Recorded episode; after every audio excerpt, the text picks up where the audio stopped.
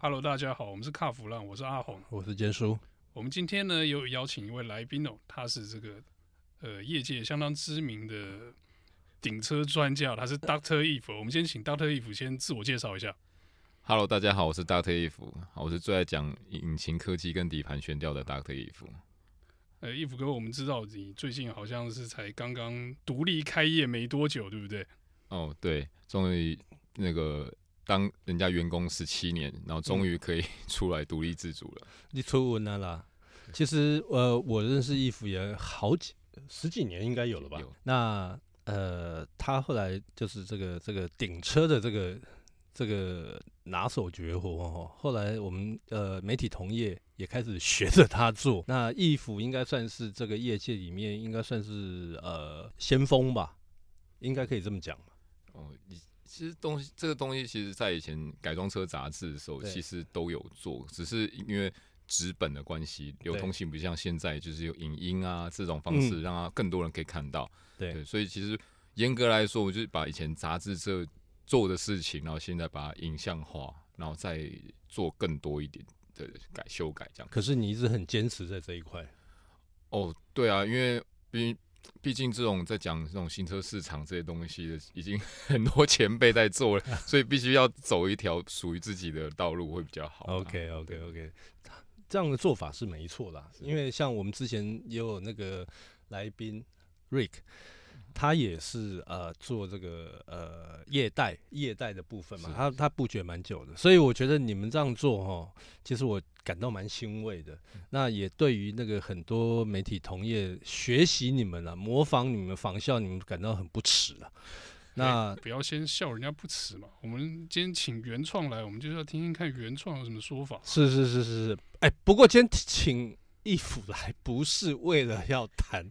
这个是创业秘辛，这不是创业秘辛，不是今天的主题吧？好，那我们接下来就哎迈入正题哦，我们来聊聊这个火烧车。火烧车 跟改装的关系，Eve 是苦主啊。对，他应该算是呃媒体圈里面第一个。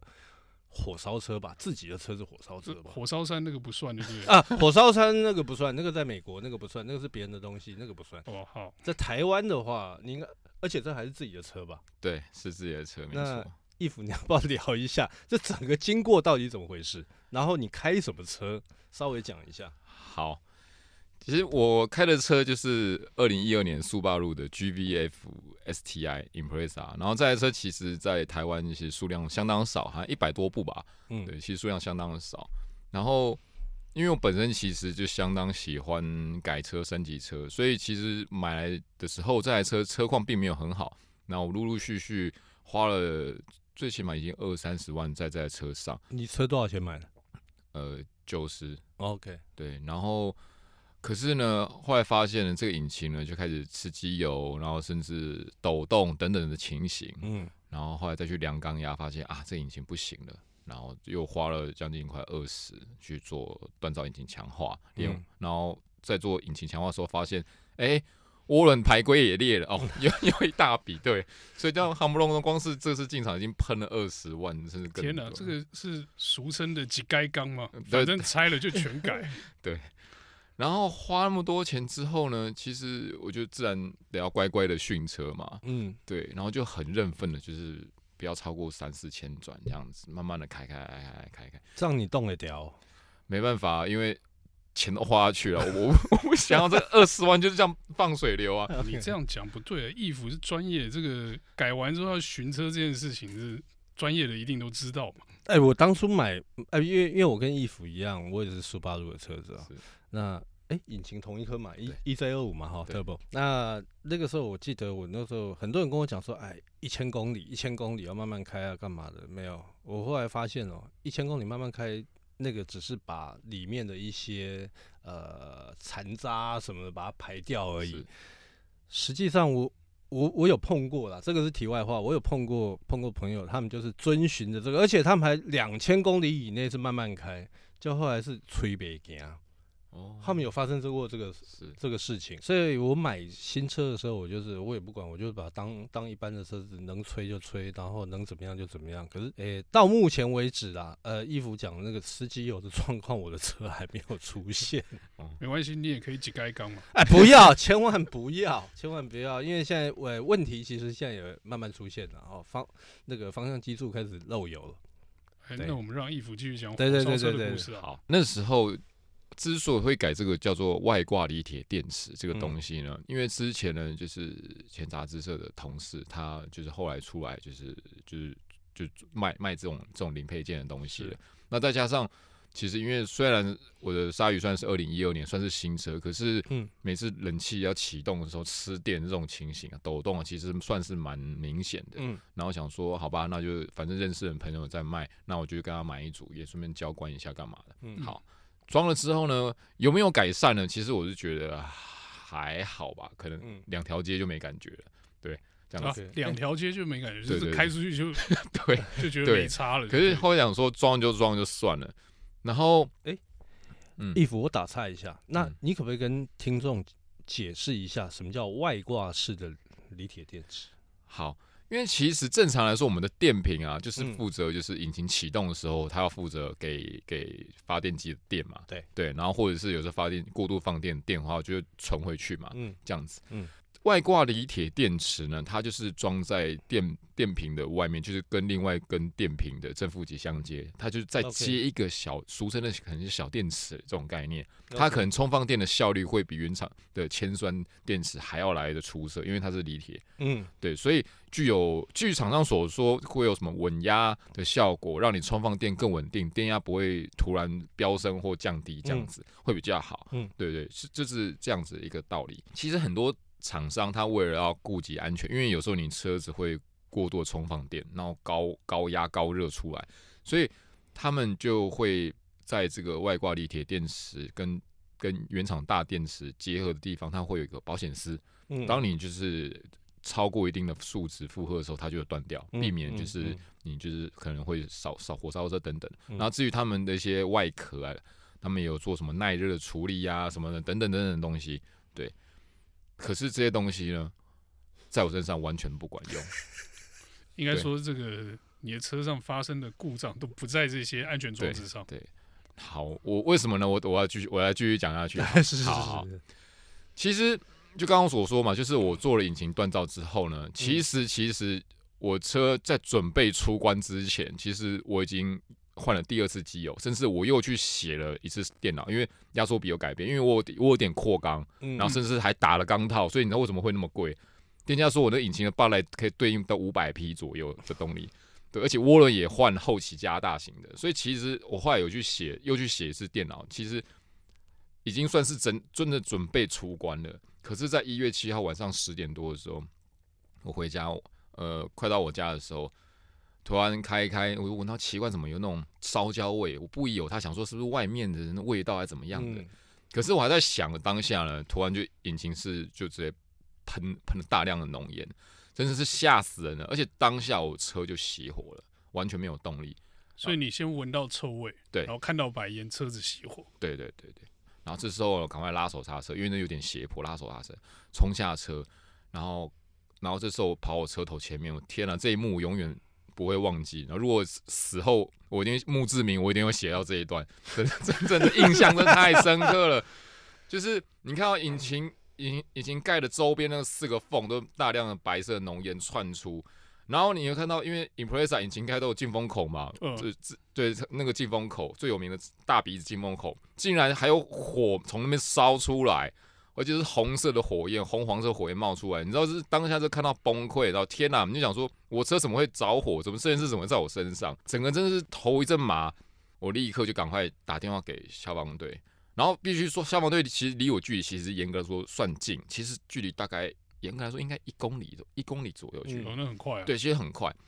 可是那时候我想说他在烧，可是这段时间我能做什么？然后刚好刚好旁边是一个加油站，嗯，台塑加油站，嗯、我然后我想到加油站最多应该除了油之外就是灭火器最多了嘛，对，他一定有。对，我立刻就是冲去，然后跟他们借了那个灭火器，然后赶快，就是我必须说，好险，Impreza 引擎盖有进风口啊，对，然后我就朝了把那个干粉灭火器就朝了那个进风口狂狂灌，灌了一瓶，火势小了一点点，然后接下来我又再冲去，一口气提了两瓶过来，然后第二瓶灌下去，然后火就几乎快看不到，可是还持续冒烟，直到我把第三瓶灌进去之后，才就是确定把火给熄灭。可是这段时，可是灭完之后，我原本很想要把引擎盖打开，可是我觉得还是不要碰，因为那时候我的引擎盖其实已经很多处都有点焦黑，因为从里面往外烧烧出来的。嗯。对，然后车子不管里外其实都布满了干粉，然后不断的还是因为那天还有飘点飘雨，所以整个车车头不断的就冒烟。对，然后其实加油站的员工也很好，他过来就帮我弄那些锥桶啊、管子。哦。对，然后再弄一弄之后，就消防消防队就过来了。嗯。我印象中好像来。五台车吧，真是还蛮阵仗很大，然后警车来了三台，嗯，然后把那个路口几乎就是已经封起来管制，因为他们可能觉得因为旁边也是加油站，嗯，他们也很怕会波及，对对对对对对，然后然后消防员消防队员下来就问我一些问题，说啊火是我自己灭的，我说对，他说好，那我先要打开咯，好，然后打开，说真的里面真是。就是我刚刚说墓志铭第二段，我一定要 写这个东西。就是打开之后，你看已经是全都是焦黑，然后还有刚刚喷那些干粉，嗯，然后不断冒烟，然后真的是整个头都麻了。然后这时候消防消防队他们就去检查，看会不会还有是再再起火的可能性。然后他们鉴定完就说好，就是已经不会起火，都 OK 了。然后他还跟我讲说，好险你有自己灭火，如果我们出动水车的话，你车头应该就烂了，因为他们会。用惯的嘛？对，用惯了，甚至用破坏方式把我引擎盖整个、整个、整个破坏掉。因为他们工，因为他们的工作就是把火给灭掉。对，对对，所以他不会管你车什么什么改了几几十万，他就直接一定是把你车先用最快的方式把它拆。对对对对对对对对对。然后接下来问我说：“那你需不需要就是找鉴定的单位来？”我说：“啊，好啊，好啊，就来。”然后鉴定单位没多久也来了，然后他就开始检查。然后那时候呢，他就。检查检查查，他先找起火点嘛，嗯，然后发现起火点是在电瓶旁，电瓶附近。我想说电瓶，天哪，这是根本电瓶的问题吧？嗯、结果他看一看，嗯、他就突然从电瓶旁边拿拿起就是一一块长长的那种就是残骸，说这个什么东西？那我一看。呃，这是我改的那种外挂锂铁电池啊。他说就是这边出来的，然后甚至他还有一些里面的基板、芯片那些东西。他说他就给你看，就是跟我说这些芯片都已经烧焦了痕迹。嗯，我说很确定起火点就是这边自燃。他说你是放到电瓶的旁边，对不对？我说对。所以说因为它本身自燃，然后所以连带变变频都一起烧掉。对，然后电瓶的正极吧，因为正极靠靠左边烧掉。然后电瓶烧掉之后，然后连后面的保险丝盒整个全部烧掉，然后自然就会马上就会熄火，马上断电熄火，然后周边就跟着噼里啪就跟跟着烧起来。不过因为消防队他们是鉴定单位是初步判定，如果要真的是有白纸黑字那种鉴定报告的话，要说必须要等大概两个礼拜左右。嗯，他们要开的话，如果要开的话，可以马上开个火灾报告书，就是。你几年几月几号几点几分在哪个路口有火灾事情的发生？对对，如果要确切这种责任归属的话，要两个礼拜，大致上就是这样子。然后当我听到是外挂锂电电池后，我立刻当下打给卖给我那个朋友。对，他其实他人算他人只是算算是蛮负责任的，因为那时候我没有想太多，我就把我的车打给我在泰山帮我做锻造引擎的店家，问他说可不可以先借放在那边。然后他就帮我安排了拖车，对，然后也拖过去。然后我也跟我朋友讲那个店家地址。他其实那时候已经晚上，他们隆咚已经十，因为是十点半左右火烧车嘛，大概结束已经快十一点多。然后他已经大概十二点跑，还跑去那边检查，然后也把一些烧完的残骸这些他也带回去，因为他可能要呈报。对，对，对，对。他我严格来说，其实他算是蛮积极的处帮我处理这件事情啊。然后后来就是等了大概。一个多礼拜之后，鉴定报告出来，哎、欸，啊，结果他鉴定报告怎么说？鉴定报告就是讲说起火点跟起火原因就是我那颗外挂锂铁电池，所以元凶就是那颗电池对，对，而且是白纸黑字。好。所以到这一边，哈，我们听义福讲到这一边，我们可以很清楚的知道几件事情。第一个，当你呃义福他这次在处理这些事情的时候，算是处变不惊。第一个，就算是手脚很快，而且手脚很快，厉害的。而且比较幸运的是，因为旁边刚好有加油站。对，哦，那万一是幸还不幸？哎，不是幸，是因为他的车不是在加油站里头起火。那比较不幸的是，他还要跑一段距离到加油站去提的这个这个这借那个灭火器。我会觉得说，今天自己灭火，其实这个风险有点大了。哦，万一万一突然之间怎么样？呃，我觉得这个搞不好会造成一些伤亡。加油站的员工啦，我觉得也蛮帮忙，大家帮忙放锥桶啦，这一些的哈，那避免说哦有其他呃车子经过的时候，这个避免这个所谓的二次伤害。那所以我觉得哈，好，现在问题就回到这个锂铁电池，它设计上到底有什么问题？好，其实。就像刚刚所说的，其实这些厂商他们会针对避免就是过度充放电装了保险丝，是，然后甚至因为你放在引擎室有高温高热，它有一些耐热的外壳，嗯，可是它本身主机板故障却是一是一个无法避免的问题，它对它就是本身主机板的故障，然后就自燃，嗯，所以应该是主机板上面爆电容啊，对。对，对，爆电容才烧起来。那我想请问一下义父，就是呃，据你所知，这一家这一家厂商了哈，嗯、他们这个这些东西是哪里来的？中国来的还是台湾的？全部台湾的吗？还是有中国的东西？没关系，这个你可以讲，没关系啊，反正大家上这个节目都要发表那个不自杀声明，没关系。呃，严格来说，我没有很了解他们里面是什么东西。是，不过我有从他们的公司，然后去查，嗯，对，什么经济部商业司啊，是去查他们资料，他们应该是一个在地品牌，而且他们的公司的本身的营业项目并不是做汽车这种外挂立体电池，而是做不断电系统。OK，哦，UPS 的 UPS 对，就是。有些什么大型处理器不能断电啊，这种的，它是它其实本业是做这个，然后外挂力连电池应该算是它众多行业中的一个分支，这样子。那这个东西它自己开发的吗？说真的，我真的还不知道。OK，对，OK，因为他们没有一个很专门就是为这个产品有一个网站或者是什么的，他反而你去搜寻这家的产品，因为反而都只是在什么 FB 这种粉丝团。并不是，甚至一些他官网上面没有这些东西。对对对对对，他并没有。是他公司的新创的营业项目了，新的产品出来。这个产品其实已经在这个时已经卖很久，而且我买的还是什么第二代还是第三代之类的。嗯，对。哎，那我问一个最要紧的问题：他们产品有这有投那个产品责任险吗？有有产品责任险，可是呢，我要这边跟大家 echo 一下，产品责任险，你不要以为然后。厂商跟你讲了有产品责任险，你就觉得哇，我买这个东西就没事了，就算车烧了怎样，他会赔我。请不要那么那么天真的这样想，因为只会赔你一颗电池吗？不是，因为保险公司不是吃素的。OK，对，因为我我就是这个那个责那个产品责任险的苦主。嗯，好，我来说一下哈，它一千五百万，它其实是一个总额，其中一千万是保人。五百万是保车子，所以你人人没有烧掉的话，不，你人没没有烧死的话，就没有一千万可以领，就对。对对对对对对对，五百万是车，可是呢，你不要觉得啊，那这样子我车反正我我的 Impreza 买台买九十万嘛，然后改这些东西好，好不容易比如说五十万好了，一百四十万给他弄一弄，说不定他赔，千万不要这样想。我再重复一次，保险公司不是吃素的，嗯。他们是用你的车价残值去赔，嗯，所以我举例来说，如果今天你开一台 E 三十 M 三，嗯，这台身价已经大概已经有两百万的车子，如果你今天装了这东西，你烧了，它大概只会用天书鉴价给你赔，那就剩四十万，甚至可能不都不到，甚至都不到。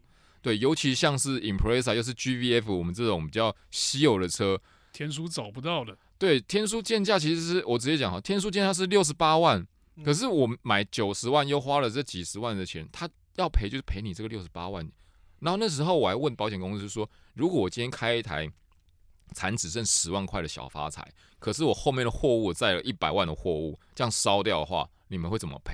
他们就说，就赔你那个十万块小发财，他们只赔车，对对对，因为那个对应的只有车，对对对对，所以。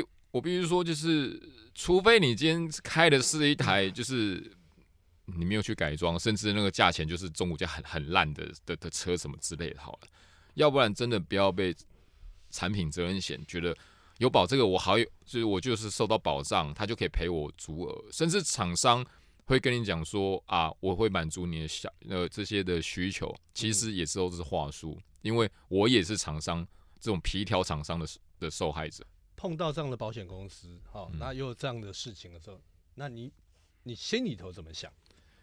呃，我我来去交代一下接下来发生一些事情。好，其实火烧车这个震撼呢，对我来说是很大。可是最让我刺心、让我肚烂不爽的是后面处理的事情。嗯，因为其实呢，这个南山人寿、南南南山保险呢，他们说他们并没有。处理过这种，不是说说他们没有那么专业的火灾、火烧车的的经验，所以他们要请个第三方的鉴定的。保险公司来，也是保险公司，说说叫什么李德哦，有一家公司叫李德，啊、对，好，他们是交给他们去处理。然后有趣的是哦，这个第三方的这个李德保险的人员去到义美之后，因为我车后来他们就要求就是我要拖拖回内湖内湖义美原厂，原厂原厂对。对，好。当他们原厂给他初步报价，就是只是引擎盖打开，你眼睛看得到的东西哦，还没有去拆哦，连板周边的板件都不算的话，嗯，报价已经二十五万了，嗯，OK，对。然后当初因为这个里德保险呢，可能因为南山跟他讲说，就是火烧车状况还没有很严重，可是他看了一看了之后，哇塞，好严重，而且直接肉眼这样看就得二十五万，嗯，如果周边弄一弄，可能夯不动动，可能是三四四五十，甚至更多，应该超过，一定更更多，嗯。嗯然后这个保险人员就回去公司去报告之后呢，这件事情就就停下来了啊，就停下就没了。那后来呢，我想说奇怪，怎么会拖的那么久？一月七号发生的事情哦，对。然后后来我后来我又打电话给我去朋友去问，去施压去问，然后他们就说哦，他们有去上报了，可是就是还没有回应。嗯，或者说我不管，我一定要就是马上就是赶快处理这件事情嘛，对。后来呢，就是我跟我朋友，然后这个锂铁电电池的，他们有一个派出一个负责负责案子的人，嗯嗯。嗯、然后还有这个所谓李德这个产险的人也来到现场，然后结果这李德产险的，就是派一个炮灰出来，就是完全也不知道这件事情是干嘛的，随便派出一个人来，那这个人来现场就被大家痛骂，说你为什么要推推脱啦什么之类的，然后他说我也不知道，我也是公司叫我来，他说以为今天就是可以大家可以签签和解之类的。完全没有收到这些消息，对，然后那他的和解，他要怎么和解？对，就是没有，他就连赔多少钱都还没决定，对，对不对？就是派就派一个完全不知道状况的人来，嗯、大家就痛骂，不管是李铁公司骂，还有我，怎么大家就骂骂骂。后来呢，我们就直接在电话就直接对到了南山的人，OK，南山就是说。哦，因为你这样子初步报价其实很高，所以我们决定要如果为可能会已经接近你的残值，然后我们打算就是跟你买断。那我说，请问一下，你觉得我们残值多少？嗯，他说，哦，你这个鉴价六十八万，听到整个脑子都晕了。他说，看六十八万，那你买你用六十八万买一台跟我一样的车啊？嗯，对。然后他就说，请我跟这个李铁公司的人叫他接电话，然后他们就在那边交涉那边讲，然后锂铁公司的人还还跟。就是呃，保险保险公司跟锂铁公司的人讲说，就是他们最多就只能赔偿这些东西什么的。然后可是锂铁公司是希望说能够多付一点去 cover 这些我改装的费用。嗯。然后好，那接下来我跟保险公司的人就讲说，讲换我换我跟他接讲那接头讲电话，我就说你们这样子只愿意赔这那么少金额，如果如果消费者不爽去爆料去讲，然后让你们的客户。受到影响的话怎么办？你知道保保险公司人竟然跟我讲说，他不怕，他说我们只承保他们的责任险，那对方的商誉并不在我们的承保范围之内。他跟我讲这句话，我真的我真的觉得哇塞，真的很行。义父，我想请教你，就是说你可不可以给各位听众哦一个建议？当你要去做改装的时候，尤其因为你这次发生的是电系的部分嘛，呃，不管电系也好，或者是其他的部分也好。它改装的时候，它要注意到什么事情？好，经过这一次的事情啊，我觉得电系是一个电系改装是一个真的需要非常非常小心的东西。它不太像是，比如说我今天加错了汽油，我九我原本是用九，我原本是用九八，我加成九五，用完这一桶油可能就没事了。嗯，嗯它这个东西呢，可能是碰到品质不好的状况，嗯、它就会很自然的状况，然后导致你火烧车，变成车什么都没有了。对对，所以我觉得这种外挂形式的建议不要去安装，真的不要安装，因为。它除了我刚刚讲，除了它本身的主机板可能会自燃，可能电压过高，保险丝会烧等等情形。因为不要忘记，因为大家嗯的引擎室里面温度是非常非常的高的，嗯嗯、所以在散热状况不好的情形之下，对于这个产品外挂产品的的使用状况是非常严苛的。再者，它是因为它是跟电瓶的桩头是连接的，可能久了会有松脱、摩擦等等等等的这些情形，嗯、然后甚至会造成什么小火花等等的这些情形，嗯、到时候。有可能又会造成第二次的火烧车情形，所以我觉得这种外挂形式的，真的真心建议了，你要改之前三思三思再三思。今天有苦主呢，哈，对，苦主的心声啊。啊，那我们最后呢，就请这个义父再跟大家讲一下他的这个专业的这些理论啊，你可以在什么地方才看得到呢？好，呃。大家可以去 FB 或跟 YouTube 去搜寻 Doctor Eve Factory 硬核车媒，然后就可以看到我的一些影片啊，还有一些作品。哪一个硬，哪一个核啊？就是 Hardcore 那个硬核。Hardcore。OK，OK，OK。哎，你有固定的上片的时间吗？目前的话是每周二跟五。对，会今我们是以双周跟双呃一周两更的方式进行。哎、欸，这样很讨厌。卡弗浪也是礼拜二跟礼拜五更新，这样子，人家要听我们的卡弗浪，还是要看硬核车媒的大特衣服呢？那、嗯、这个我们的听众们呢，大家好好想一想哦。到底要看衣服还是听我们？一边看我影片，一边听卡弗朗。好好，这个好，这个对对。好啊好啊，那我们这一集的节目就到这边告一段落，谢谢大家，谢谢谢谢谢谢义府。